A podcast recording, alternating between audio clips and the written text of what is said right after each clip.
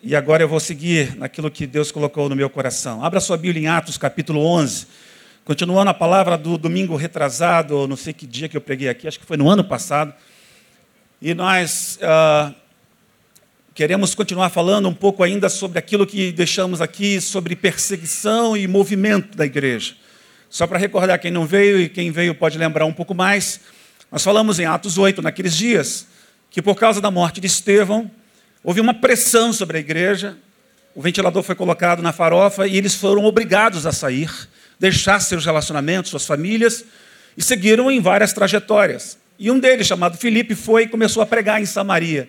E vocês viram comigo em Atos como Deus fez na vida de Filipe e através de Filipe para alcançar a todas aquelas pessoas que estavam em Samaria e como o evangelho chegou ali. Cumprindo essa palavra de Atos 1:8 que o pastor Nivaldo introduziu aqui, então, a mensagem não era só para Jerusalém. A igreja às vezes quer engordar no poder, ela quer engordar na sua zona de conforto, ela quer manter a sua estabilidade. E Deus às vezes nos move, nos tira de alguns lugares. Eu, por exemplo, estou vivendo uma fase onde eu fui tirado de um lugar para estar aqui. É, eu estou com uma pessoa muito especial, uma, um casal muito especial, pedi para que eles fiquem de pé. A pastora Rosângela e o seu esposo, uh, Samuel, por favor, pastora Rosângela, eles serviram junto comigo nesse ministério. E eles também estão num outro processo, eles moram aqui em Jacarepaguá, ali em Jacarepaguá, e vieram nos visitar nessa noite. Muito obrigado, pastora e Samuel, pela presença de vocês. Deus nos tirou de lá. Ele está me colocando aqui. Quando conversava com o Lindoval, ele estava ali, eu estou pronto. Né? Que bom a gente poder ouvir isso. E eu comecei a pensar, quando a gente pode dizer, estou indo embora, Senhor, fui, a gente às vezes vê as pessoas colocando, hoje a linguagem da juventude é essa, né? Fui, né? Fui para onde? Fui no banheiro, né? Fui passear, fui jantar, fui dormir. Mas por que não podemos dizer agora, fui para missões? Será que a gente vai colocar isso também nas nossas, é, nos nossos comentários no Facebook? Eu posso ver pela fé, irmãos, eu profetizo isso em nome de Jesus, que eu quero ver muitos fuis daqui a algum tempo, dizendo fui, fui para trabalhar com o pastor Nivaldo lá em Asas do Socorro, fui para trabalhar na África, fui para trabalhar na Rússia, fui para trabalhar na Tunísia, fui para trabalhar em outros lugares, porque o Senhor está me levando a esses lugares. Amém, igreja? Betânia há de viver esse tempo. Antes de o pastor Neil sair, eu conversei um pouquinho com ele aqui de cima, na despedida, e ele disse para mim uma frase que está latejando dentro do meu coração. Ele disse: Esse ano será o ano de missões em Betânia. Já está sendo, irmãos. E nós podemos fazer muito mais. Missões vai muito mais além do que nós estamos pensando, imaginando. A palavra tem nos ensinado isso. Então, Atos 1,8 disse: Ser-me-eis minhas testemunhas, tanto em Jerusalém, como em toda a Judéia e Samaria e até os confins da terra. Diga assim: confins da terra.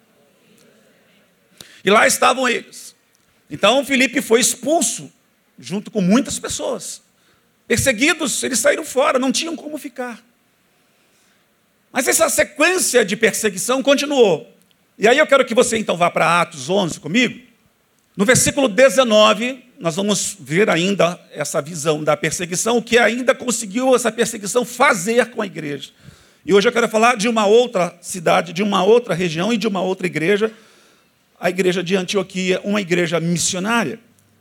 Atos dos Apóstolos 11, de 19 em diante, diz assim: Aqueles, pois, que foram dispersos pela tribulação suscitada por causa de quem? De Estevão. Passaram até a Fenícia, que mais? Chipre e Antioquia. O que, que eles fizeram em primeira instância? Não anunciaram a ninguém a palavra, senão somente. Aqui a igreja continuava religiosa, aprisionada nas suas características originais, ainda focada em si mesmo, Veja que eles pensavam apenas nos judeus. Eles estavam com uma panela fechada, sem disponibilidade para serem usados por Deus para irem além daquilo que Deus havia chamado. Irmãos, eu queria dizer uma coisa para vocês essa noite. Nós somos maiores do que pensamos que somos. Nós somos muito mais capacitados do que pensamos que somos. Nós temos muito mais condições do que nós pensamos que temos. Nós somos o exército mais poderoso da terra. Não são os Estados Unidos. Como um poder beligerante, sim, eles têm a capacidade de explodir o mundo quantas vezes as bombas deles alcançarem. Mas nós temos um poder espiritual que está em nós, que é o poder que Jesus disse lá em Mateus 28, ele disse: Todo o poder me foi dado no céu e na terra. E ele liberou esse poder para a sua igreja. Essa igreja é você. Diga assim para essa pessoa que está ao seu lado: Você é muito poderoso, meu irmão. Apesar de você não acreditar no que você falou, eu quero reafirmar que você é muito poderoso. Mas aqui a igreja não cria no seu poder, na sua capacidade de ir além. Se a gente pensar o que aconteceu antes, foi aquela história de Pedro que estava comendo num lugar com fome em cima de um terraço. Pedro estava tirando umas férias na beira da praia, lá em Jope. E aí, de repente, veio uma visão do céu, desceu um lençol com animais que eram imundos à visão judaica. E a voz dizia: Pedro, mata e coma. Aí Pedro sai para lá, Satanás. Né? Ele refuta ele não entende que era Deus falando. Às vezes nós não estamos entendendo quando Deus está nos mudando, ou mudando os nossos paradigmas, mudando os nossos modelos. Pedro titubeou, segunda vez a voz diz: mata e coma. Aí ele, depois da terceira vez, aí ele entendeu. Nessa mesma hora apareceram os funcionários da casa de um centurião chamado Cornélio, que vieram procurá-lo porque o anjo que apareceu a Cornélio então disse para que procurasse um tal Pedro que estava em Jope, no tal lugar, no endereço tal. Coisa do Espírito. Dá endereço, hora, dia, lugar, certinho, profeta mesmo. E aí foi lá o Pedro ouvir aqueles moços que estavam no portão a história do tal Cornélio, que era um romano, um chefe de uma legião de soldados, que estava temendo a Deus e buscando a presença do Senhor, e Deus queria falar na casa de Cornélio. Pedro então pega as suas coisas e vai para a casa de Cornélio, chega lá, ele ainda começou a pregar quem era Jesus, de repente o Espírito Santo veio, e o Espírito Santo, irmãos, ele muitas vezes não pede licença para falar, ele vai entrando, e começou então a batizar aquelas pessoas, eles começaram a falar em novas línguas, começaram a profetizar, e Pedro achou que ele era o cara. Na verdade, irmãos, nós não somos nada sem o Espírito Santo. Mas o Espírito Santo, quando quer fazer em nossas vidas, ele usa, ele quebra, ele rompe as barreiras. Amém? Atos dos Apóstolos é um livro onde o Espírito Santo é exaltado, onde ele é evidenciado, onde a obra do Senhor é feita através do, desse Espírito maravilhoso que Cristo havia liberado quando foi assunto aos céus. Então nós podemos aprender aqui que Pedro, depois de ter ido da casa de Cornélio, está falando agora para os gentios pela primeira vez. E ele depois foi chamado para um concílio, uma assembleia extraordinária na igreja de Jerusalém, aleluia. E lá estavam os diáconos, os pastores reunidos na assembleia, presidente, mesa. E Pedro, você vai subir e vai justificar como é que você foi entrar na casa de impuros e ímpios para pregar tal mensagem. Pedro então abre a boca, explica: olha, foi uma visão, gente, aconteceu assim, e Cornélio estava lá, e o Espírito veio, eles foram batizados primeiro no Espírito Santo, depois foram batizados nas águas. Aí eles olharam um para o outro e disseram: não temos como combater contra isso. Mas mesmo assim ainda estavam religiosos. Volta comigo para o versículo 19. Aqueles, pois, que foram dispersos pela tribulação suscitada por causa de Estevão, passaram até a Fenícia, Chipre, Antioquia, não anunciando a ninguém a palavra, senão somente igreja travada, igreja limitada, que olha só para si, olha só para o seu mundinho, por maior que ele seja. O mundo de Deus é muito maior, irmãos. E aí no versículo 20, então, começa uma outra parte. Havia, porém, entre eles alguns cíprios e sirinenses, os quais, entrando em Antioquia, falaram também aos gregos, anunciando o Senhor Jesus. E a mão do Senhor era com eles, e grande número creu e se converteu ao Senhor. Chegou a notícia dessas coisas aos ouvidos da igreja em Jerusalém, e enviaram Barnabé a Antioquia, o qual, quando chegou, viu a graça de Deus, se alegrou e exortava a todos a perseverarem no Senhor com firmeza de coração porque era homem de bem, cheio do Espírito Santo e de fé. E muita gente se uniu ao Senhor. Partiu, pois, Barnabé para Tarso em busca de Saulo, e tendo-o achado, levou para Antioquia, e durante um ano inteiro reuniram-se naquela igreja. Instruíram muita gente. E em Antioquia, os discípulos, pela primeira vez, foram chamados. Naqueles dias desceram profetas de Jerusalém para Antioquia. E levantando-se um deles de nome Ágapo, dava a entender pelo Espírito que haveria uma grande fome por todo o mundo, o qual ocorreu no tempo de Cláudio. E os discípulos resolveram mandar, cada um conforme suas posses, socorro aos irmãos que habitavam na Judéia. O que eles, com efeito, fizeram, enviando por mãos dos anciãos a Barnabé e Saulo. Atos 13, pula aí, vai. Atos 13, 1, 2 e 3. Acharam? Amém? Ora, na igreja de Antioquia havia profetas e mestres. A saber, Barnabé, Simeão, chamado Níger, Lúcio de Sirene, Manaém, Colasso de Herodes o Tetrarca e Saulo. Enquanto eles ministravam perante o Senhor, ou oravam perante o Senhor e jejuavam, disse quem? O Espírito Santo: Separai-me a Barnabé e a Saulo para a obra a que os tenho chamado. Então, depois que jejuaram, oraram e lhes impuseram as mãos e os despediram.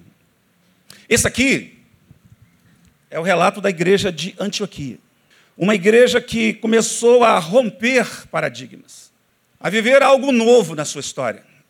Porque creram na palavra anterior de que esse evangelho não podia ficar restrito apenas a judeus. Irmãos, Deus não veio só para judeus. Assim como Deus não veio só para o Brasil, Deus veio para o mundo inteiro. Não há um pecador que Deus não ame. Não há uma só pessoa, por pior que ela tenha cometido as piores atrocidades, não há nenhuma pessoa que tenha nascido, sido gerado na carne, que tenha sua alma e tenha o seu espírito caído, que Deus não queira levantar. Deus ama o mundo inteiro. Deus ama a todas as pessoas.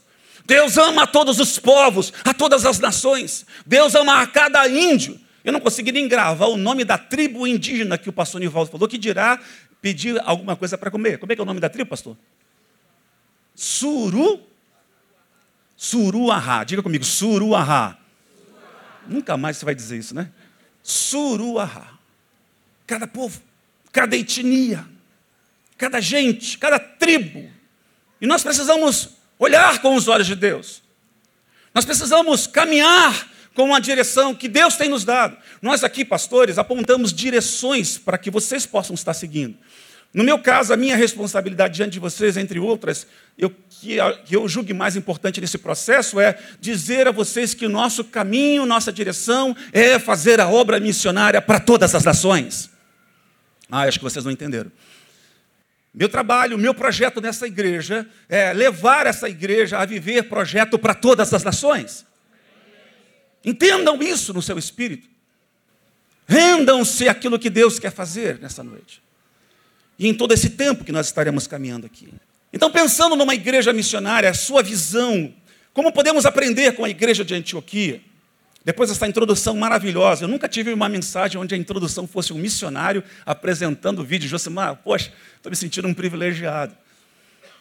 Caminhando nessa proposta de Deus para as nossas vidas, pensando que apesar das pressões que possamos viver em todos os nossos contextos, seja ele a morte de alguém, eu fiquei pensando, por exemplo, quantas pessoas, depois dessa tragédia do Rio Grande do Sul, vão mudar seus rumos, elas vão acabar entrando em alguns lugares, e eu creio que Deus pode fazer muito mais em cima dessas histórias. Eu disse aqui que a perseguição, como aconteceu no caso de Estevão, levou a igreja a fazer isso. A morte do rei é, Uzias levou Isaías a ir numa direção. Às vezes Deus está movendo algumas lideranças de nossas vidas para que nós possamos seguir no projeto original que Ele tem para nós.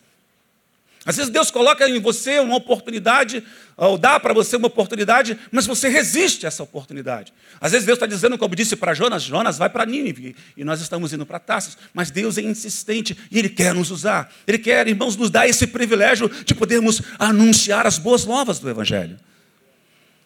E toda essa visão que temos da igreja de Antioquia, podemos compartilhar algumas delas aqui nessa noite. Eu queria o seu tempo, a sua atenção, eu falei com o pastor, lembrando, eu estou me acostumando com Betânia, sei que o culto termina por volta de oito e meia. Eu quero chegar até oito e meia terminando essa palavra, mas se eu passar cinco minutos, vocês me perdoem. Mas vamos trabalhar em cima disso. Diz o texto, versículo 20, que eles falavam a toda a gente. Então, uma igreja missionária, ela tem que falar a toda a gente, a todas as pessoas. Eles falavam aos gregos, aos gentios, eles venceram então essa barreira religiosa. Se tem algo que nós precisamos expelir de dentro de nós, é religiosidade vã, que não nos faz enxergar o reino de Deus. Deus criou algo importante que nós entendemos ser a conexão com Ele. A única religião viva e verdadeira é Jesus Cristo, nosso Senhor, que nos religa a Deus. Por meio do seu sangue, nós temos acesso ao trono da graça. Todos nós, sem intervenção, sem a presença de pastores, padres, seja lá quais forem as outras lideranças, você tem acesso direto ao trono da graça de Deus por meio de Jesus Cristo, o Senhor. E a igreja precisava entender que ela precisava vencer essa barreira religiosa.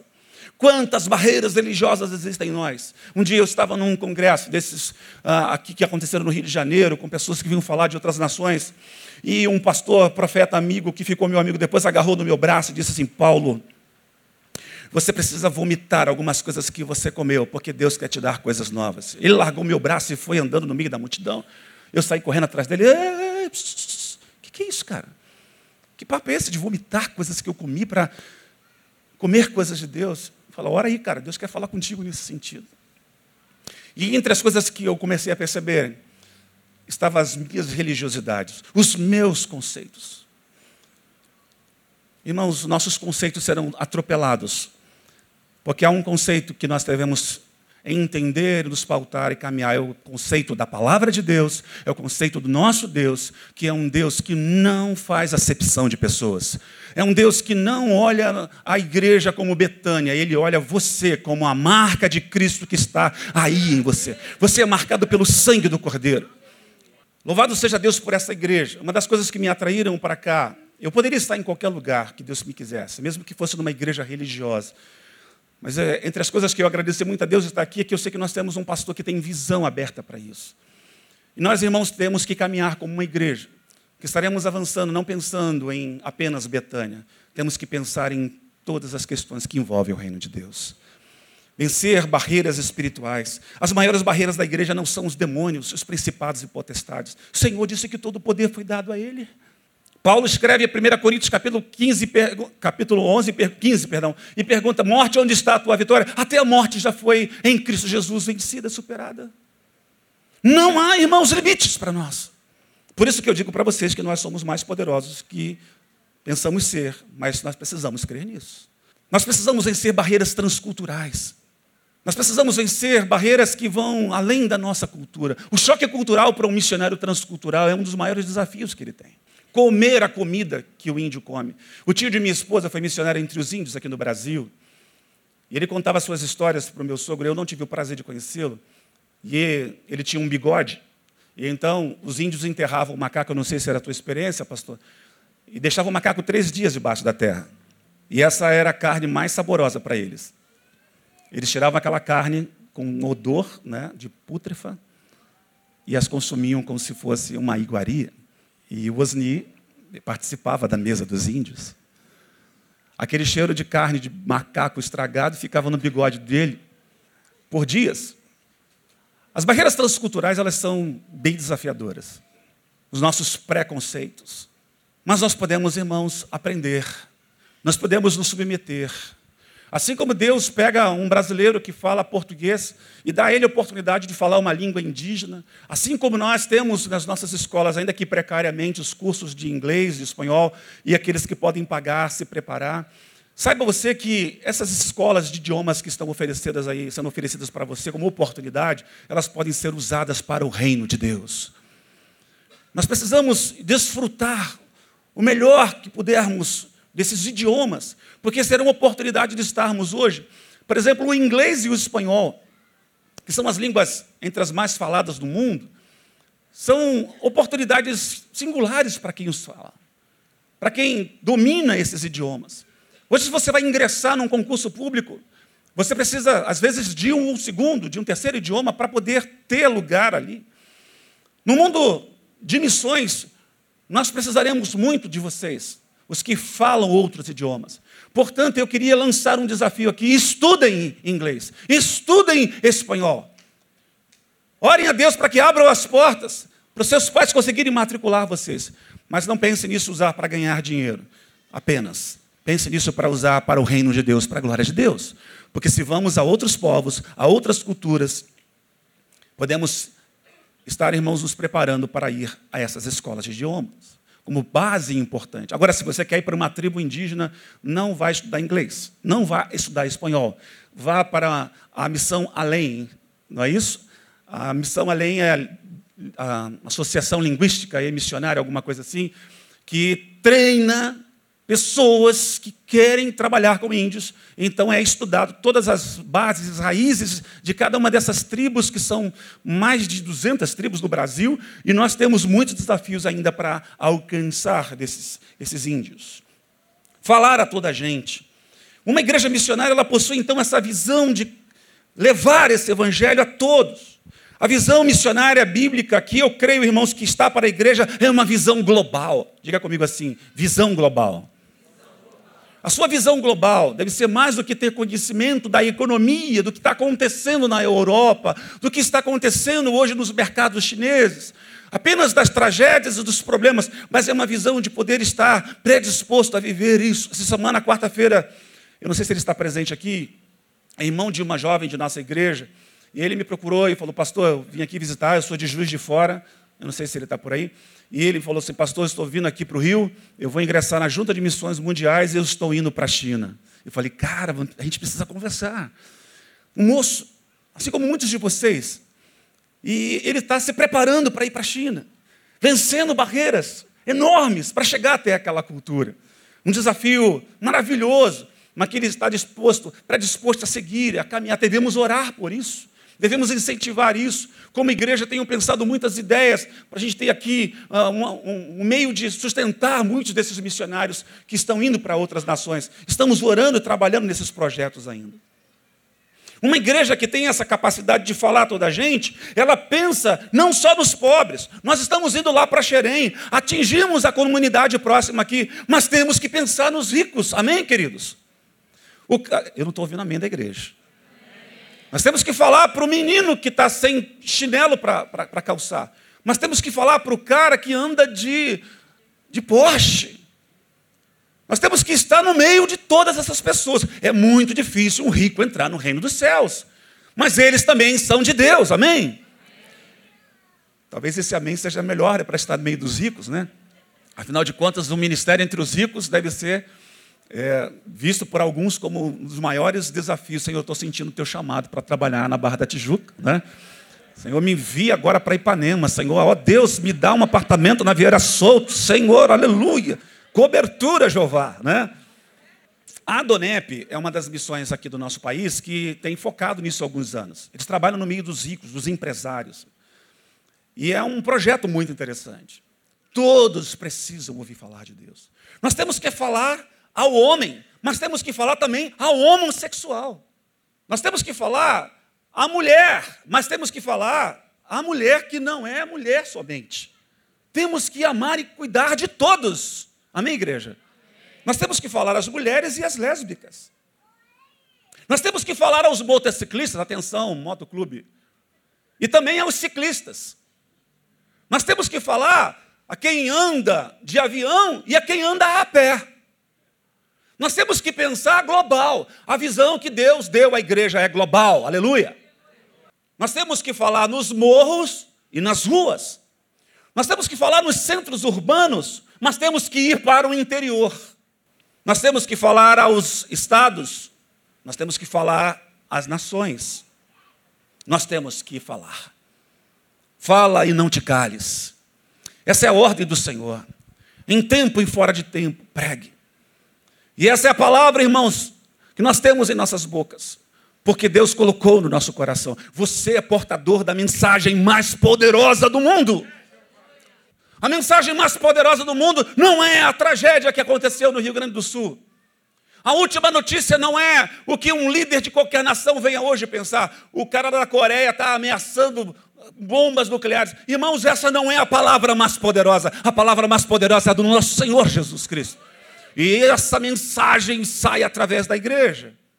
Você eu, nós fomos escolhidos. Essa obra missionária é para todos nós. O Senhor tem nos capacitado para isso. Em segundo lugar, uma igreja missionária. Versículo 21 diz: A mão do Senhor era com eles. Uma igreja missionária tem a mão do Senhor a seu favor. Quando nós olhamos para o Velho Testamento e vemos muitas vezes menções que a mão do Senhor era com o seu povo. A mão do Senhor, a mão do Senhor, a mão do Senhor é forte, a mão do Senhor é poderosa para abençoar, a mão do Senhor estendida abre portas, a mão do Senhor estendida fecha a porta contra os inimigos. A mão do Senhor pode ser vista no passado, na história de Moisés, quando ele recebe uma missão de libertar o povo do Egito, e o Senhor, com a sua mão estendida, então criou para o dia uma nuvem que era a sombra, a sombra no onipotente, mencionada hoje aqui pela manhã pelo pastor Josimar. E à noite, irmãos, no meio do deserto, uma coluna de fogo no céu. Você faz ideia, ter luz no céu, no meio do deserto. Deus já havia dado essa oportunidade para o homem desfrutar disso. E não foram dois, três dias, foram quantos anos, irmãos, que eles passaram no deserto? 40 anos. A mão do Senhor é com aqueles que servem o Senhor. A mão do Senhor é poderosa para fazer isso quando está cansado, não consegue remar, vai para a praia, e aí vem um maluco diz, uhul, aí o outro responde uhul, e uhul para lá, uhul para cá, né? e dá atenção, uhul, uhul, uhul, uhul, uhul. E aí começa então um barco, encontra o cara e leva comida, abrigo. Essa é a mão do Senhor. A mão do Senhor é como um missionário e é como a igreja missionária. Se nós crermos, irmãos, quando fizermos os desafios aqui, eu tenho me encantado, me alegrado muito com isso. Eu converso muito com uh, Josimar e Lindoval, a gente tem encaminhado em unidade em alguns encontros de oração, de, de, de, de comunhão, de passeios. A gente tem desfrutado pelas nossas famílias, um tempo gostoso assim. E nós temos falado das coisas de Betânia. Eu falei, Lindoval, como é que é esse negócio lá? Então, a gente está com um negócio de Xerém. Paulo, ó, se você anunciar, o povo vai se mobilizar. Irmãos, como eu fiquei feliz, tantos irmãos me procuraram para dizer, pastor, eu quero dar um móvel, eu tenho uma cozinha inteira para dar, eu tenho um prato, eu tenho um fogão. Hoje uma irmã me procurou e falou, pastor, eu tenho um, tenho um fogão embalado para dar. Não vai faltar nada para você, querido. A mão do Senhor é sobre essa igreja. A mão do Senhor é, para, é com aqueles, como disse o pastor Lindoval na leitura desse texto de crônicas, que era para o rei Asa. Essa palavra que foi lida hoje, maravilhosa, tremendo, o Asaf fez uma canção. Quanto ao Senhor, os seus olhos passam por toda a terra para mostrar-se forte para com aquele cujo coração é totalmente dele. Se você é de Deus, a mão do Senhor é contigo. E a mão do Senhor era com a igreja de Antioquia para fazer a obra. Nós precisamos, irmãos, captar isso. Se você abrir sua Bíblia em Marcos 16, você vai ver lá no finalzinho que o Senhor disse: os sinais seguirão aos que. É a mão do Senhor. É a mão do Senhor a favor da igreja. É a mão do Senhor cuidando da igreja, operando na vida da igreja, fazendo os seus milagres na vida da igreja. É o cuidado de Deus. Diga assim: Deus tem cuidado de mim. Você crê nisso? E quando nós estivermos fazendo mais ainda a vontade dele, você vai perceber esse cuidado num nível que você ainda não conseguiu atingir. Porque quando nós fazemos a obra missionária, obra missionária demanda desprendimento. Diga assim comigo: obra missionária demanda desprendimento. Eu tenho experimentado isso na minha vida. Por um tempo eu pedi autorização a Deus para voltar a trabalhar secularmente. Ele disse: Vai, meu filho. Reuni os pastores da igreja na época, a pastora Rosângela estava nessa reunião. E eu falei, eu preciso ir para trabalhar. Nós vamos alugar um imóvel caro na Tijuca. E, amém, pastor, Deus vai abençoar. E lá foi. Fiquei trabalhando esse tempo todo. Mas ano passado o Senhor diz assim: Eu quero você desprendido para fazer a minha obra. Irmãos, eu sei que a mão do Senhor está sobre mim. Cada dia que eu levanto, eu sei que a mão do Senhor está sobre mim. Eu comecei esse mês ah, numa fase bastante desafiadora. Eu ainda estava colhendo frutos do meu trabalho mas eles não eram tão suficientes para cumprir as minhas demandas. E eu fui na minha conta e olhei tinha 1.112 reais. Eu liguei para todas as pessoas que eu conheço que têm a minha conta. Não, pastor, não fui eu. Não, não fui eu. Não, não fui eu. Falei, Senhor, a mão do Senhor tem cuidado de mim, irmãos. A mão do Senhor vai cuidar de você. Quando você der o seu filho para missões, dizer, Senhor, está aqui, eu consagro diante de ti. A Bíblia diz que Ana tinha dificuldade de gerar filho. No dia que ela teve o filho mais esperado, o que ela fez com o seu filho, irmãos? Entregou.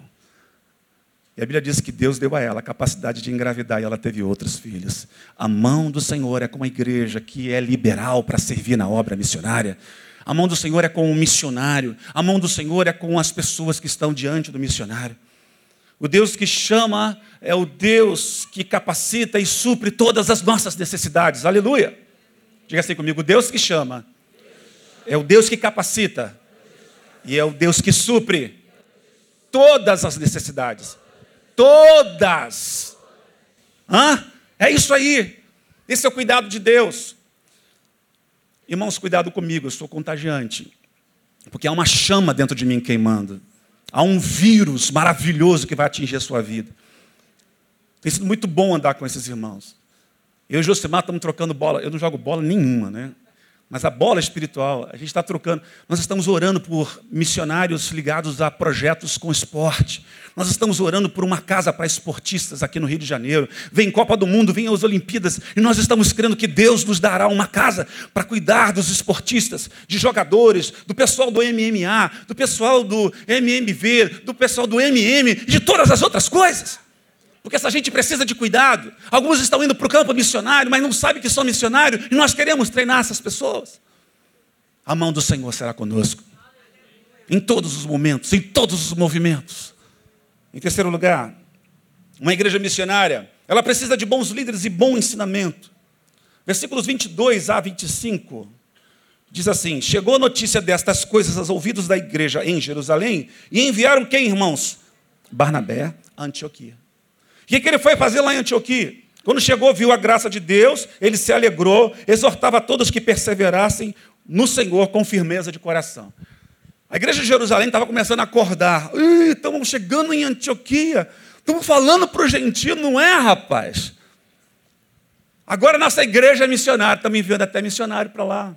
Vai no tranco, vai no barranco, mas vai. E graças a Deus, mesmo que seja no meio da dor, mas que Deus nos leve a fazer a obra dele. Porque, irmãos, eu não quero, quando o Senhor voltar, encontrar a nós, os seus escolhidos, para apresentarmos obras diante de Deus. E vamos lá com uma coisinha ou outra, meio sem graça. Quando o Senhor, na verdade, quererá esperar de nós vidas, a nossa própria vida, e vidas que nós ganhamos para Ele.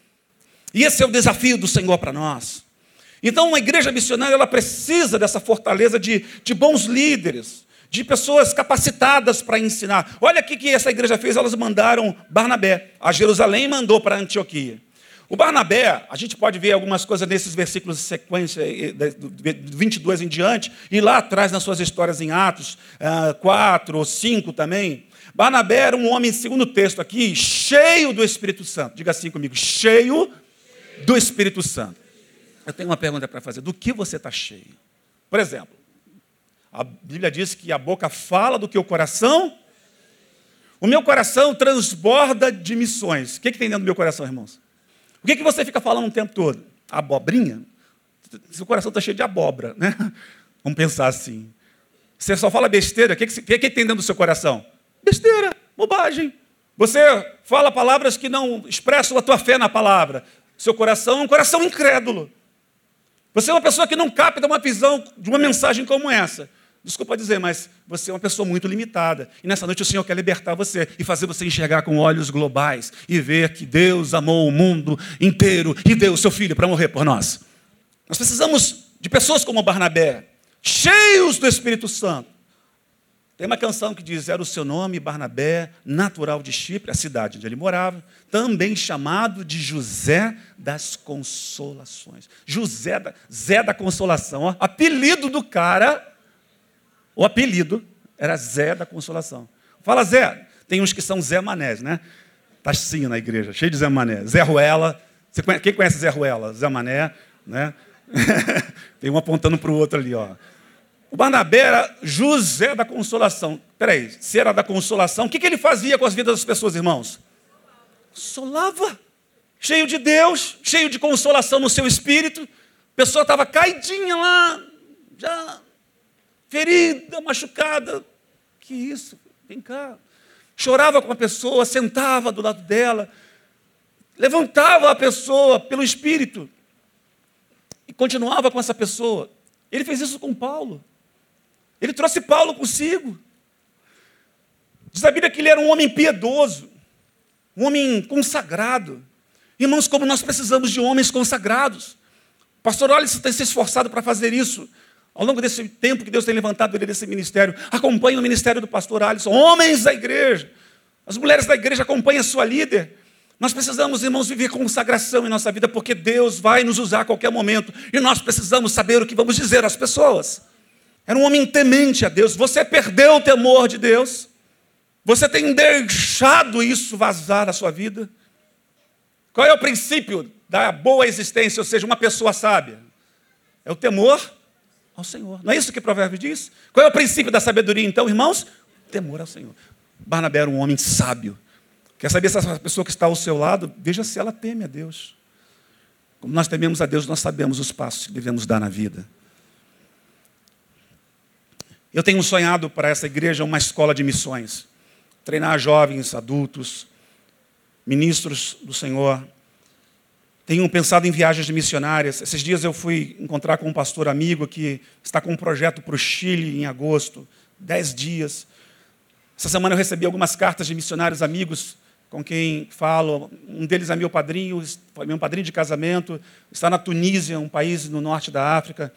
Ele está nos aguardando lá, trabalhando num desafio enorme naquela nação. Temos pensado em alguns projetos para a Rússia.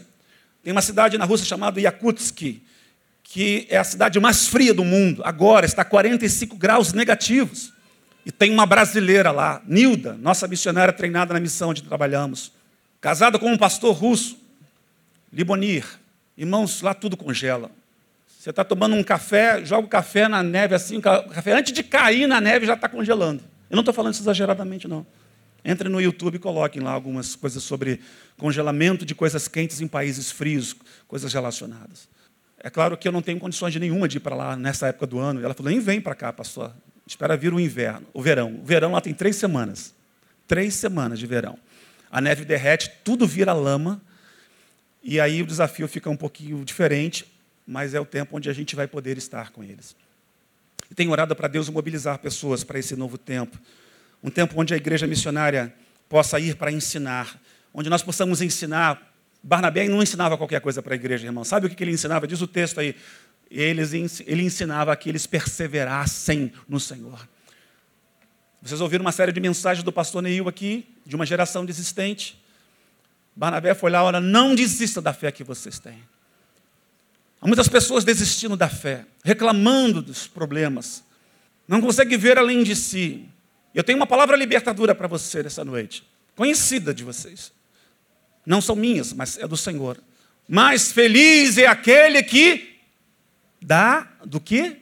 Mas feliz, mas bem-aventurado é aquele que dá, do que aquele que. Eu posso crer que muitos dos problemas que estão na sua vida hoje é porque você é uma pessoa egoísta. E você está entre aqueles que se moveram de 2012 para 2013 pensando apenas nos teus próprios sonhos. Nós precisamos, irmãos, de mobilização, de entrega, de vidas.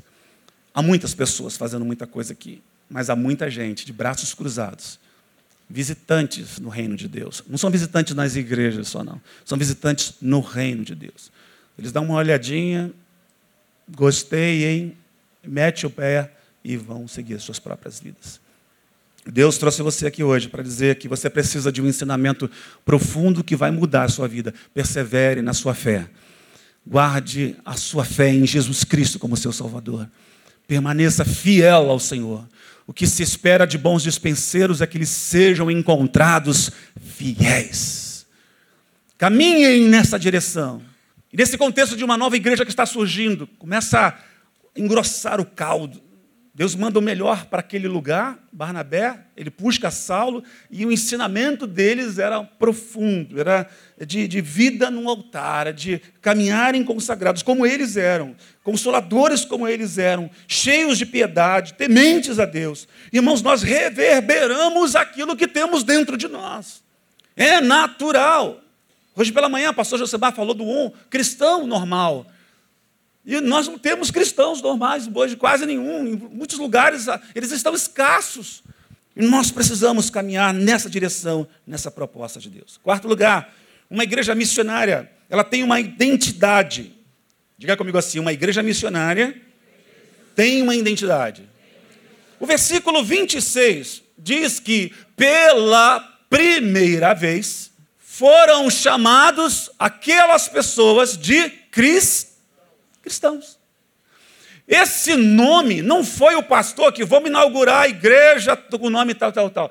Não foi Barnabé que agora nós somos os cristãos. Aí botou uma placa na frente da igreja, bem grande, um banner iluminado de neon, escrito cristãos.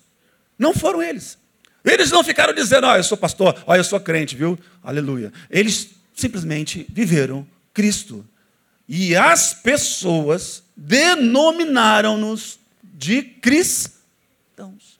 Essa identidade, pense comigo um pouco, ela é muito mais, irmãos, daquilo que nós fazemos do que daquilo que nós falamos. Amém? A igreja estava sendo apelidada assim. A pergunta é: como você é conhecido por aí?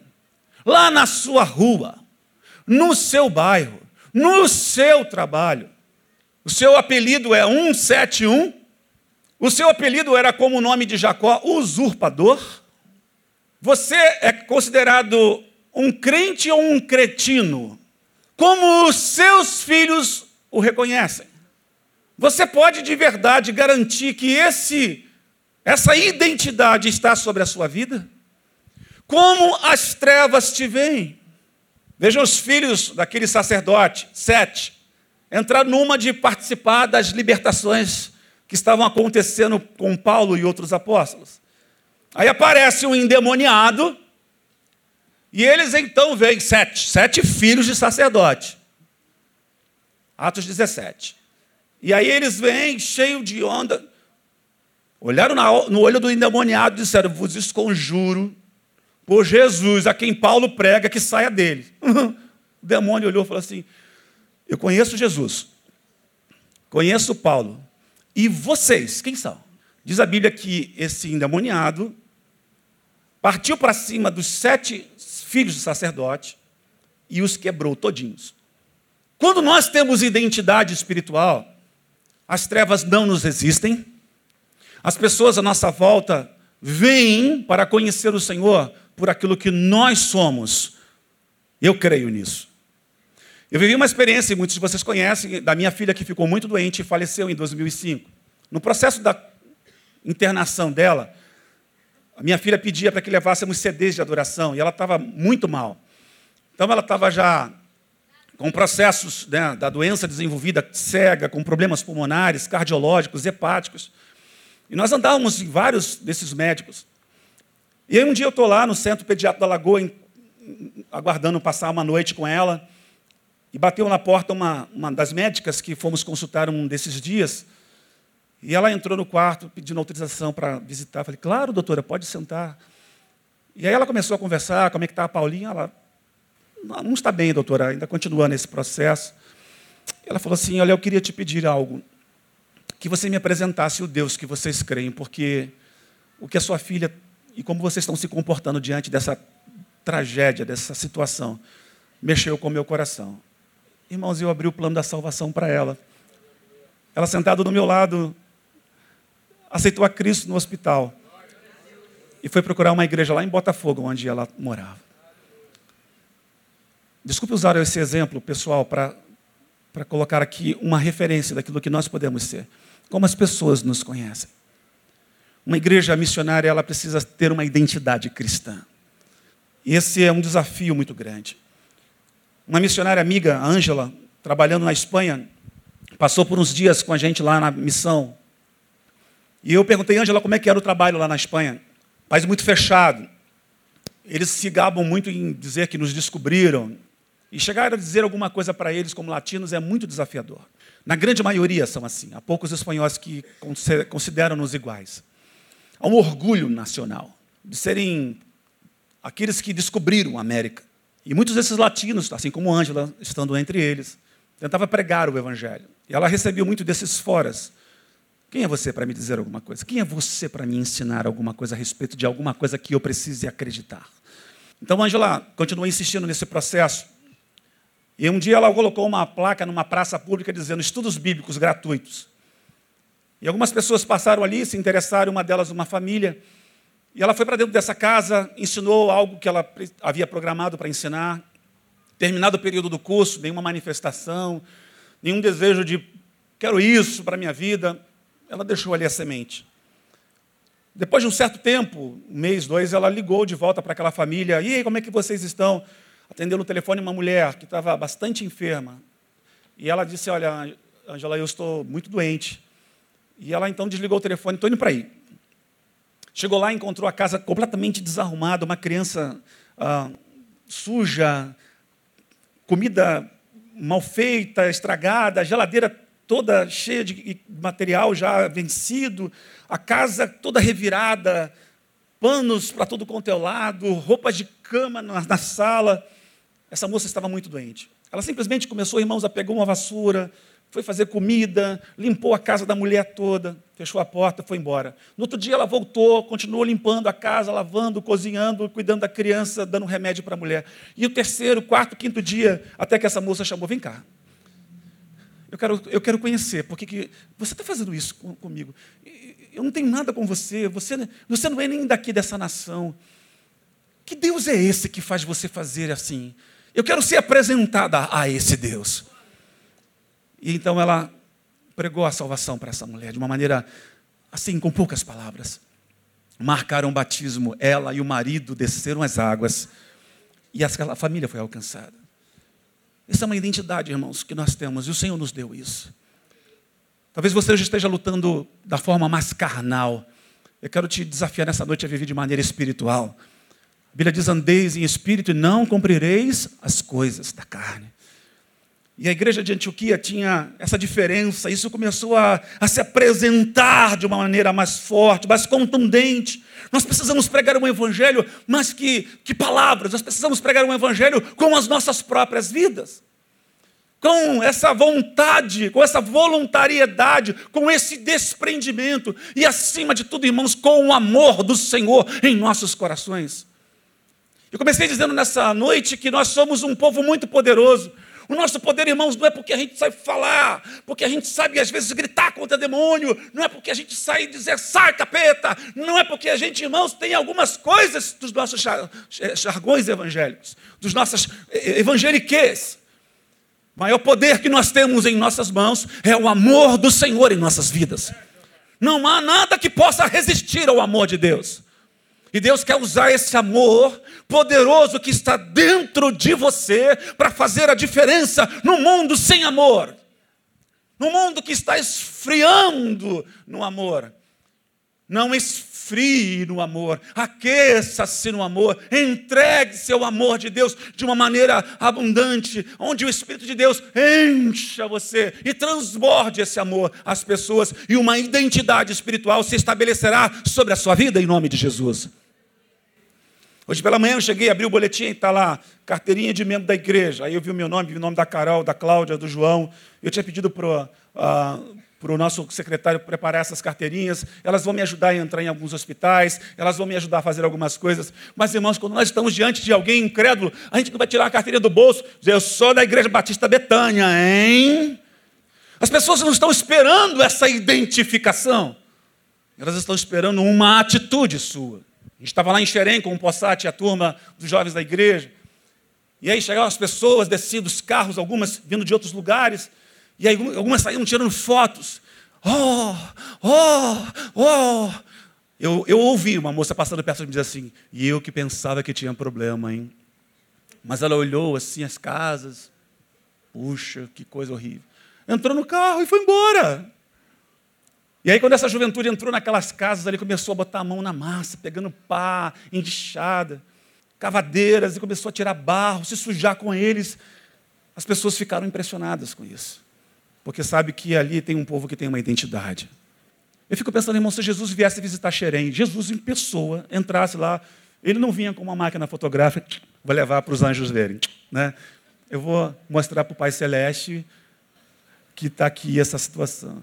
Eu tenho certeza que Jesus largaria tudo ali, pegaria naquelas coisas, limparia aquelas roupas com aquelas pessoas, procuraria comida para aquelas pessoas. Nós temos uma identidade, precisamos descobri-la. É simples, mas tem sido complicada por essa religiosidade. Eu ouso dizer, não, não porque sei que Deus tem me usado como profeta, mas muitos de vocês não têm ainda uma identidade espiritual. E Deus está falando nessa noite para você: eu quero estabelecer uma identidade espiritual contigo. Para que as pessoas saibam quem eu sou através de você. Nós somos farol, irmãos. Nós somos luz. Nós somos sal da terra. E o mundo está precisando de nós. Talvez a gente não precise mais ficar pregando o Evangelho, Jesus salva, Jesus é amor, Jesus. Porque em alguns contextos nacionais, estou dizendo isso, isso já está mais que estabelecido. As pessoas estão esperando uma atitude nossa. Eu estou querendo pular para outro ponto, mas estou segurando aqui. Já até está aqui aberto. Deus está querendo falar com alguém aqui dentro. Deus está querendo restaurar essa identidade. Te dar autoridade espiritual. Identidade, diga comigo. Identidade, diga é a minha autoridade espiritual. Cristão.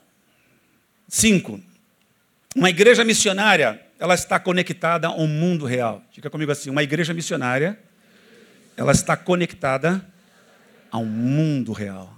Versículo 27, o que está escrito na sua Bíblia aí?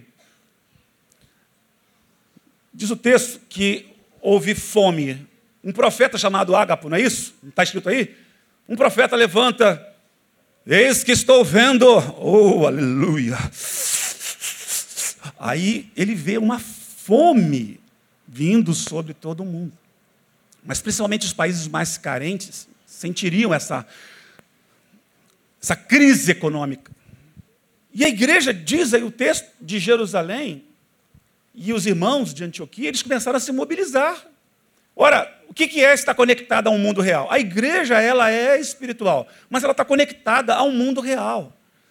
A igreja, irmãos, quando ela vê a fome, ela não pode apenas divulgar, ó, está passando fome. Ih, lá em Xerém o negócio está, hein? Vocês viram o pessoal lá do sul? Eu fiquei pensando, de repente, fazer uma loucura, pegar um avião aqui lá para o sul ficar com algumas daquelas famílias por uns dias para consolar. E estou orando para que a igreja do sul acorde para isso, porque é hora não de ficar condenando. Ah, tá vendo? Estava no baile, vai para o inferno. Não de chegar lá e chorar com aqueles. Irmãos, eu perdi um filho, eu sei como é dolorido isso. Isso é ordem invertida. Nós precisamos estar conectados. Abra sua Bíblia em Mateus capítulo 25, que você vai ver o que eu estou falando. Jesus, no, nos sermões do fim do mundo, as parábolas das experiências do que antecederiam o fim de todas as coisas, ele falou lá, num contexto que, olha, eu estive de uma maneira que vocês não me viram. Eu quero ler. Nós precisamos estar conectados. Há uma realidade. Aí vem a parábola dos talentos, tal, mais lá embaixo, quando o filho do homem vier, versículo 20, 35 diz: Porque tive o que, irmãos? Fome. E o que, que aconteceu com a igreja ali? Eu tive sede. O que, que a igreja fez? Eu era estrangeiro. O que, que a igreja fez? Eu estava nu. O que, que a igreja fez? Ele estava doente. O que, que a igreja fez? Estava na prisão. O que, que a igreja fosse fazer? Hã? É prático demais ou não? E é interessante que ele encarna isso, né?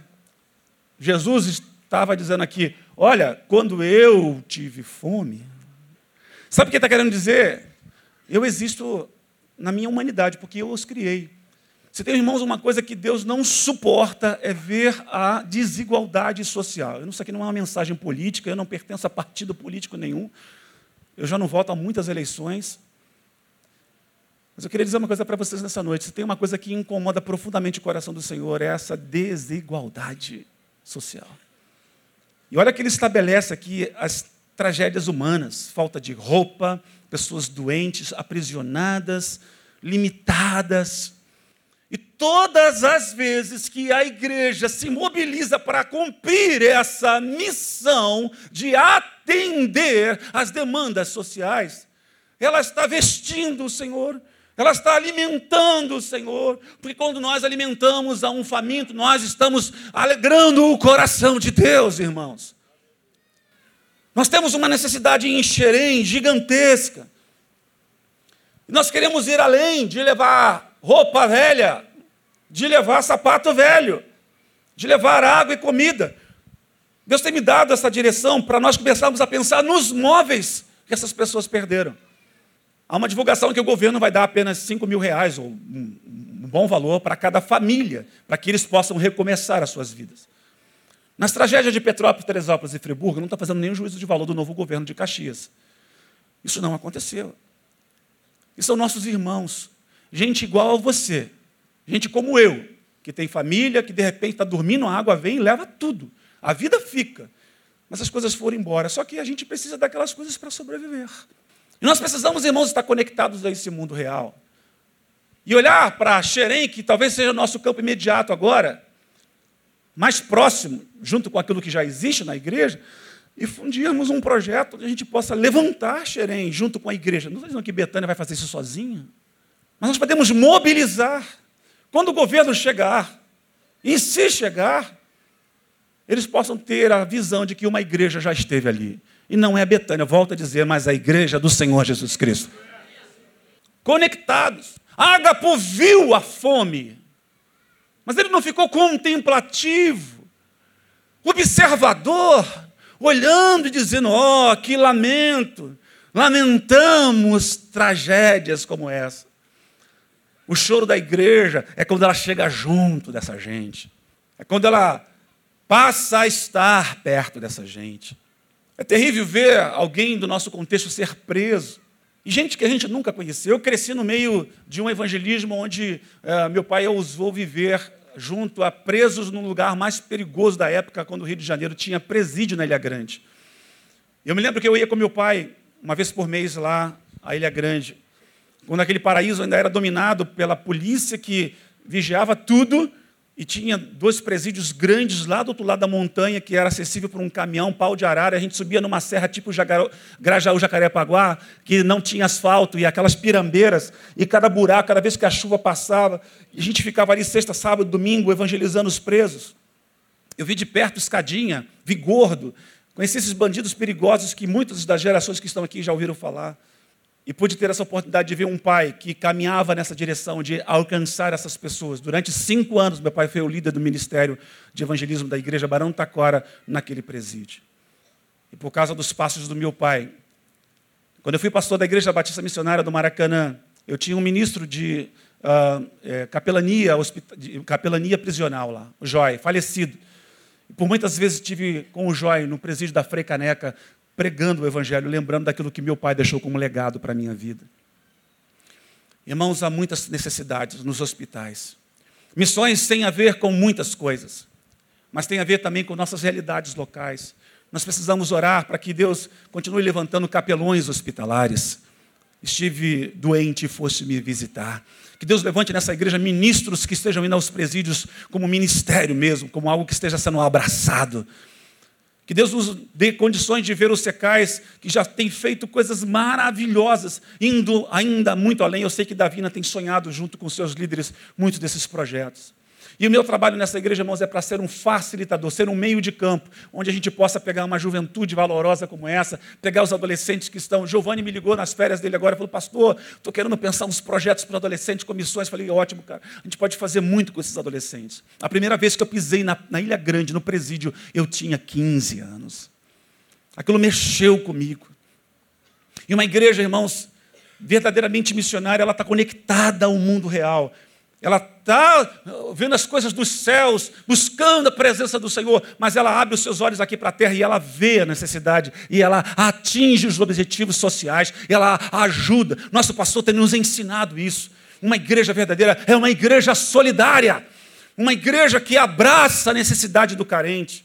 O Natal dos carentes lá no centro da cidade é maravilhoso.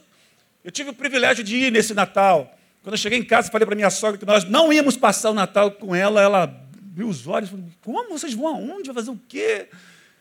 E fomos lá com, com o Possati e a turma da igreja. E eu me lembro de ter pego uma moça que estava na Presidente Vargas, e o Passagem falou, pastor, você pega um pessoal na Presidente Vargas, tem muita gente lá. Aí eu fui com alguns irmãos, enchemos uma van de crianças, umas oito ou nove crianças. A mãe veio assim, meio vacilante, estava preocupada, desconfiada. Falei, vamos lá, vai ter uma ceia maravilhosa que o pessoal preparou. E aí começamos a bater papo com as crianças. Passamos ali quase uma hora, ela estava querendo sair fora rápido quando chegou, mas depois não queria ir embora. Quando nós devolvemos ela para o mesmo lugar, e eu fui lá, Possati pediu, Paulo, leva lá para mim esse pessoal. Eu fui lá, quando eu entreguei essa mulher para o grupo que ela estava ah, convivendo ali no centro da cidade, uma moça saiu da calçada, veio na direção dela correndo e disse: Você perdeu! Passou um carro aqui dando 50 reais para cada um. Ela olhou assim nos olhos dela e falou assim: Você que perdeu. Eu tive com o povo de Deus, e eu louvei ao Senhor e comi uma das ceias mais deliciosas que eu já tinha comido. Irmãos, nós não falamos nem um pouquinho de Jesus para ela. Apenas cantamos no carro, fizemos aquela ceia. Eu ganhei a minha noite naquele dia, porque essa mulher, ela mesma deu a resposta que a outra estava querendo, achando como mais importante. Nós podemos fazer muito mais para Deus. Você sabe o que você pode fazer. Quem aqui nessa noite tem a coragem de dizer que se sente envergonhado do que tem feito para Deus, que é tão pouco, tão pouco, assim como eu, a minha mão está levantada. Você reconhece que nós estamos muitas vezes desconectados com o mundo? Que estamos começando a esfriar com a necessidade alheia? Há muita dor ao nosso lado. Nós precisamos olhar. Deixa eu correr um pouquinho, nosso tempo está acabando. Em sexto lugar, diz uma igreja missionária, ela precisa de equilíbrio entre carisma e mente. Isso aqui é uma passagem rápida. Em Atos 13, você viu lá, na igreja de Antioquia havia profetas e mestres. Eu creio, irmãos, que a igreja do Senhor ela precisa de equilíbrio entre palavra e poder. Jesus falou que nós podemos estar errando. Ele disse isso a um povo que era seu. E ele falou assim: vocês estão errando porque vocês não conhecem as Escrituras e que mais? O poder de Deus. Em algumas igrejas, o valor da Escritura parece paradoxal que uma igreja que conheça as Escrituras não desfrute do poder de Deus. E há também aquelas igrejas que só buscam o poder, mas não buscam a palavra, as Escrituras. Então, essas, esses extremos têm gerado muitos conflitos nas igrejas do Senhor. Eu sei que muitas pessoas nos ouvem agora na internet estão, estão avaliando um pouco essa palavra também e pensando nesse ponto comigo. Irmãos, nós precisamos entender que a obra missionária, ela é realizada, acima de tudo, com muita fé. Tem que ter fé. Um homem como esse, para largar tudo, ser um piloto mecânico, podia estar ganhando muito dinheiro na aviação civil. Imagina os convites que ele possa receber, está dizendo, não, eu quero ficar aqui porque Deus me chamou para estar aqui. Contudo, nós precisamos entender que missões é feito com muito ensino, mas também com poderes para fazer mudanças sobrenaturais nos ambientes. Porque há horas, irmãos, que nós não podemos só abrir as escrituras. Tem momentos em que nós temos que ver um doente e crer que ele pode ser curado em nome de Jesus. E colocar a mão, em alguns casos, ungir com óleo, como diz a palavra de Deus em Tiago, como profetas, como presbíteros da igreja, como pastores, e dizer ao doente: seja curado. E a Bíblia diz que a oração da fé salvará o doente, mas é preciso ter esse canal de Deus. E a igreja de Antioquia tinha esse equilíbrio, eram cinco pastores: Lúcio, Manaém, Paulo, Barnabé, e eles dividiam suas tarefas. Nós precisamos entender aqui na obra missionária o ensino, junto com o poder de Deus, será capacitador para transformar muitas vidas em nome de Jesus. Você crê nisso? Nós precisamos entender que Deus está nos mostrando um tempo onde nós temos que trazer à tona os dons que foram sepultados, porque há muitos dons e talentos no meio da igreja aqui reunida e daqui nos ouve, além desse contexto da fronteira virtual, e que está entendendo que dons e talentos estão sepultados há muito tempo. E Deus quer desenferrujar você. Ele quer colocar o seu azeite, a sua unção, para fazer com que as suas engrenagens espirituais comecem a fluir de uma maneira sobrenatural nesse novo tempo. Um mover de Deus para aquilo que nós vamos viver na obra missionária, para transformações de vidas, para olhar e entender, irmãos, porque eu creio que missões se realizam, como eu disse, acima de tudo com fé, contudo nós precisamos do ensino, dos milagres, dos dons e do fruto do Espírito. Nós precisamos manifestar os dons sobrenaturais de Deus associado a aquilo que a Bíblia nos chama a atenção como fruto do Espírito, amor, alegria, bondade, longanimidade, fidelidade, mansidão, fé. domínio próprio. E Deus está esperando isso de nós, para esse movimento missionário que nós seremos mais capacitados a fazer. Em sétimo lugar, diz texto algo importante em Atos 13, por favor, acompanhe-me. Eu pedi sua paciência que eu ia avançar alguns minutinhos. A igreja missionária é uma igreja que depende do Espírito Santo. O texto diz, irmãos, que eles estavam orando e jejuando e alguém falou alguma coisa. Quem foi que falou no seu texto aí? Hein, igreja? Alô? Atos 13, versículo 2. Quem é que falou? Espírito Santo? Foi o Espírito Santo que disse? Quem queria que foi o Espírito Santo? O que, que o Espírito Santo disse? Separai-me. Então, uma igreja, ela tem que depender de quem, irmãos? Depender dos seus recursos? Depender dos seus pastores? A igreja depende do Espírito Santo de Deus. Amém? Nós, os pastores, temos que depender do Espírito Santo de Deus para conduzir o rebanho. O Espírito tem que falar. E o Espírito quer falar à igreja. Ele quer falar à igreja. Ele tem falado à igreja. E nessa noite ele vem dizer, mais uma vez, que quem deve estar no comando, na direção do carro da nossa vida, tem que ser o Espírito Santo. Me parece que na igreja evangélica o Espírito Santo não está mais no comando em muitos lugares.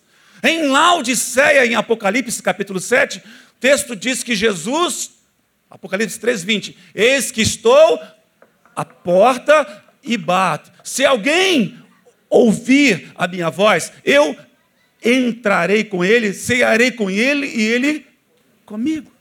Parece que o Espírito Santo foi colocado para fora da vida de muitos crentes. E se nós estivéssemos ouvindo o Espírito Santo, com o poder que nós temos, financeiro, o povo, irmãos, Deus tem colocado algo sobre o Brasil há 30 anos. Eu não sei por quanto tempo mais isso vai durar. E nós somos a bola da vez. E nós podemos usar esse potencial para fazer mudanças gigantescas na terra. Mas nós precisamos começar a partir de agora a depender mais do Espírito de Deus e ouvir o que Ele está falando. Se ouvirdes a voz do Espírito Santo, não endureçais os vossos corações. A gente muitas vezes pensa nisso no cunho evangelístico, mas essa palavra é para a igreja também. Eles estavam tão conectados, irmãos, e eles estavam usando os veios da oração e do jejum, quebrando cadeias. Jejuns e orações quebram cadeias espirituais. Eu creio que nós podemos liberar nações, eu creio que nós podemos libertar nações através da oração. Mas eu creio que a presença missionária é o caminho mais poderoso que Deus tem usado para transformar histórias de vidas, mudar leis. Você crê nisso? Na Índia, há muito tempo atrás, antes da presença missionária, em algumas cidades, era permitido por lei, antes de construir algum edifício, o sacrifício humano, consagração do sangue de uma vida para que as entidades que ali estavam sendo adoradas pudessem a, aplacar a sua ira em outros lugares, mas ali deixa o prédio de pé. É como uma espécie de consagração. Você às vezes compra uma casa, aluga uma casa, traz a chave aqui, a gente ora. Lá, as pessoas, antes de construir, tinham essa possibilidade de fazê-lo. Quando a presença missionária entrou ali, por isso que eu estou falando aqui, libertar nações tem a ver com isso. Essa mudança foi feita na lei. Era, então, permitido, passou a não ser por causa dos ministros do Senhor que pregavam esse evangelho. Nós temos níveis mais altos para viver, irmãos, se fluir. Então, uma igreja dependente do Espírito, uma igreja que ouve a voz do Senhor. Ela sabe que precisa cuidar das nações, ela precisa cuidar dos povos. Tem muita gente dizendo assim, mas tem tanta coisa para fazer. Tem tanta gente que não ouviu falar de Jesus no Brasil, tantos ímpios na minha rua, por que, que eu tenho que pensar em mandar lá para uma tribo indígena, em Deus me livre, alguém que vai gastar um dinheiro enorme para estar lá, podendo ele, pastor, com a sua mulher, estar aqui ensinando na escola dominical, porque nós temos carência de professores. Essa visão, querido, é limitada e limitadora. A visão de Deus é global. Deus chamou alguns para estarem aqui ensinando a escola dominical e levantou outros para irem para os campos missionários está no fronte de batalha. É a tal da história da segurando a corda, né? Então a gente pode ver alguém no fundo do poço, O missionário é aquele que vai lá no fundo do poço, mas a igreja segura as cordas, orando, sustentando financeiramente, mandando mensagens de incentivo a esse missionário. Não é dizer estamos juntos, chega no final do mês o cara está com a conta para pagar, aí o dinheiro não chega. A igreja é, irmãos, a gente teve que comprar um piano novo de cauda para a igreja. Afinal de contas, aleluia, o louvor precisava ser melhorado. Nada contra a ideia de comprar um piano de cauda, irmãos. Acho que a gente tem que ter tudo do bom e do melhor em todos os lugares. Mas missões precisa muito do nosso apoio. Deixa eu dizer uma coisa para você. Escuta isso. Missões é uma obra cara. Cara. É caro fazer missões. Mesmo entre os autóctones. Não vai achando que a gente vai ficar mandando 8 dólares para Cuba e vai ser baratinho. E nossas prioridades deverão ser aquilo que o Espírito Santo de Deus fala. Então Deus vai falar com nossa direção, vai falar com os pastores da igreja. De minha parte, já estou dizendo o que eu penso. Nós precisamos abraçar a obra missionária como uma obra em que nós temos responsabilidades diante dela, de ver o Espírito de Deus fluindo através da boca de Paulo e Barnabés que Deus vai levantar nessa igreja. E que Deus já tenha levantado em outros lugares. Amém, queridos? Para terminar, então. Por último, uma igreja missionária, ela envia o mundo que tem de melhor. Quem foi que o Espírito Santo pediu para a igreja de Antioquia? Hã? Paulo e Barnabé. Eles eram ou não eram os melhores lá dentro? Eles eram os caras que resolviam as coisas. Irmão, se o Espírito Santo de Deus disser, eu quero o Lindoval para a obra missionária, eu quero o Neil na obra missionária, aí nós vamos dizer o quê? Por favor, não confundam, porque algumas pessoas disseram que o Neil está indo para Cuba. Não, não está indo nada para Cuba, ele já disse isso aqui. E nem digam que eu estou dizendo que Deus está mandando dizer alguma coisa. Estou dizendo hipóteses de. Na boa, irmãos, para mim, os melhores da igreja é o Neil, o Isaías, o Denilson e o Lindoval. Eles são os caras que estão à frente da gente. Sim ou não? Alguém está de acordo comigo? O Espírito Santo disser que quer esses caras no campo missionário, o que a gente vai fazer? O Espírito Santo está endemoniado. Né? Como é que a igreja vai viver sem eles? Deus quer o melhor. O Espírito Santo disse: Separai-me. Olha como o Espírito Santo é sábio. Irmãos, Paulo fez três viagens missionárias. Quem já estudou a história de Paulo, se a sua Bíblia for daquelas Bíblias antigas, tem mapa, né? Aí você vê viagens missionárias de Paulo. Leia o livro de Atos daqui para frente esses dias, mantendo essa palavra acesa no seu coração. O cara viajou, mas ele não. Presta atenção, não é uma viagem turística. Campo missionário não é lugar para turista, gente. Tem gente que me procura, pastor, como é que vai ser missões? Já estou olhando nos olhos. O cara quer viajar. Ele quer conhecer outras nações. Na hora que o bicho pegar, é importante ter espírito de aventura. Isso é admissível, mas não é a única coisa. Tem que ter coragem, irmãos. Missionária, é, é, obra missionária é coisa para macho. Olha para esse homem. Ele é muito corajoso. Para viver meio, no meio dessa gente, com seus filhos. Viver no meio do mato. Amigo de mosquito. Como é que é o nome do bicho lá, pastor? Pinhum. Hum. Até o nome do bicho é feio. Pinhum. Um pinhum me mordeu, né? Tem que ser macho, querido. Tem que ter coragem. Eu tenho um respeito enorme por essa gente. Eu os vejo como alguém que, se eu pudesse usar uma linguagem, ela pode ser às vezes distinta, mas é como uma tropa de elite da igreja que faz a diferença. Nós temos que investir nessa gente. Irmãos, nós devemos dar o resto para missões. Irmão, manda para o campo missionário o resto. Manda aquele irmãozinho que está dando muito problema. Como diretor do treinamento da missão que eu trabalhei, a gente fazia entrevista com os candidatos. Dava para perceber nitidamente que os pastores estavam querendo se livrar dos caras. Menino problema na igreja. Aí vai lá para missões, vai para a OM, né? Só não mandava o menino para aquele lugar porque não tinha como mandar. E mandava para a OM. Aí chegava lá na OM, o cara mais perdido assim do que. Aí eu. Quem foi que te mudou para aqui, filho? Às vezes a gente tinha que devolver. Literalmente. Alguns a gente deixava ficar só para a primeira fase, a segunda fase não dava nem para pensar em passar. O Espírito Santo pediu o melhor da igreja. Pensa numa coisa, o que é o melhor da sua vida? O melhor que você tem é o seu dinheiro? Hein? O melhor que você tem é, é o outro.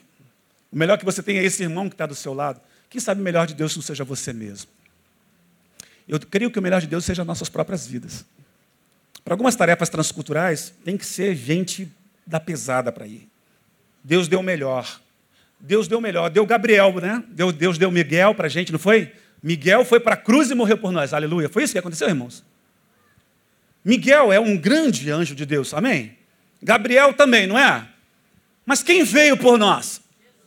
Deus deu o melhor, irmãos. Ele é o maior exemplo de entrega. E a igreja não pode ficar achando que não tem que fazer essa. Deu o seu melhor para Deus. Em 2013, deu o seu melhor para missões. Deu o melhor dos seus recursos. Deu o melhor do seu tempo. Deu o melhor das suas coisas. Não deu o resto. Quem come resto, irmãos? É mendigo, não é isso? Muitas vezes a gente vê o cara na, saindo do restaurante, do, do, McDonald's, sei lá de onde você vai comer, aí o cara está lá naquela lixeira e ele pega aquele pedaço de hambúrguer comido, é uma coisa esquisita, e ele vai lá e come aquilo, e come outra coisa e come. Ele está tentando se encher de um resto que foi jogado fora. Deus não é mendigo, irmãos. Deus quer o melhor da sua igreja. O melhor da sua igreja são os nossos melhores recursos, são os nossos dons. O melhor da igreja, eu ouso dizer, é a juventude. Quantos têm até 40 anos aqui? Levante a mão, por favor. É bastante gente. É um exército. Ai, pastor, eu tenho 41, então não, quero fazer juízo de valor sobre a sua idade. Mas eu vejo muito mais gente aqui também com 50, 60 anos. Capaz, cheio de vida para dar. Deus também quer muito de você. Lembra do texto que foi escrito por Salomão? Lembra-te do teu Criador nos dias da tua mocidade. Antes que venham os maus dias, nos quais vinha dizer: Não tenho mais prazer. É agora, é o tempo de Deus. O anjo não era o melhor de Deus, Deus mandou Jesus. Como eu disse, missões é uma obra cara, precisa de muito zelo, de otimização. Na economia do reino, irmãos, é o oposto do padrão mundano. Na economia mundana, nós somos consumidores. Na economia do reino de Deus, nós somos consumidos. Vou repetir isso aqui. E com isso eu encerro a minha palavra nessa noite. Economia no reino de Deus é o oposto do padrão do mundo. No mundo, nós somos consumidores. Vamos ao shopping, estouramos cartão. Parcelamos na Casa Bahia. Vai na C&A e compra aquelas blusas que na segunda lavada vai rasgar. E divide em oito vezes sem juros. Com cem dias para pagar. O guarda-roupa está cheio de sapato. E você diz, eu não tenho sapato para sair. Isso é o mundo. Se você é do reino de Deus, você precisa se libertar disso. No reino de Deus, nós somos consumidos. Deus consome nossos sapatos, nossas roupas. A Bíblia diz que quem tem uma túnica, vai com ela. Mas quem tem uma túnica e uma capa, se te pedirem, dá? Hã? Não é assim? Se pedir para caminhar uma milha, se te baterem numa face, ah, que horrível isso, pastor. Eu não dou, não. Eu rodo a baiana para lá e para cá, e dou uma tesoura e voadora, e não levo desaforo para cá de jeito nenhum. No reino de Deus você tem que ser consumido. Então, Antioquia é um exemplo de uma igreja que disse: Senhor, usa-me. E se desprendeu. Eu não sei aonde vocês querem ir, mas eu sei aonde eu quero chegar. E eu creio que nessa igreja Deus vai levantar muitos jovens, adolescentes, adultos, anciãos, para mobilizações nacionais e internacionais.